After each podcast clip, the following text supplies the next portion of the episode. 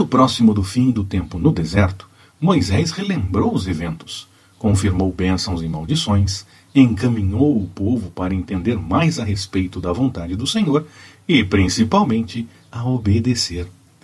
Afinal, diante de um novo começo, era necessário ajustar as coisas com o Senhor e viver em obediência.